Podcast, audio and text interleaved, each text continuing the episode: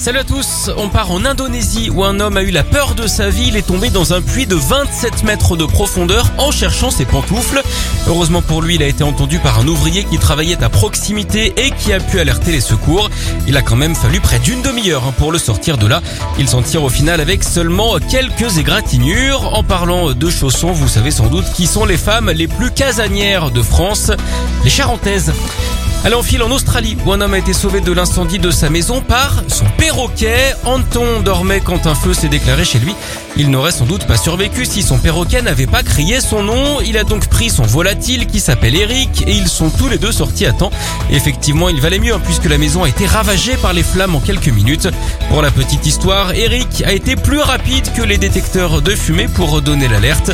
D'ailleurs, à ce propos, en parlant d'oiseaux, hein, vous savez comment on appelle un prêtre qui a des problèmes de digestion, le perroquet.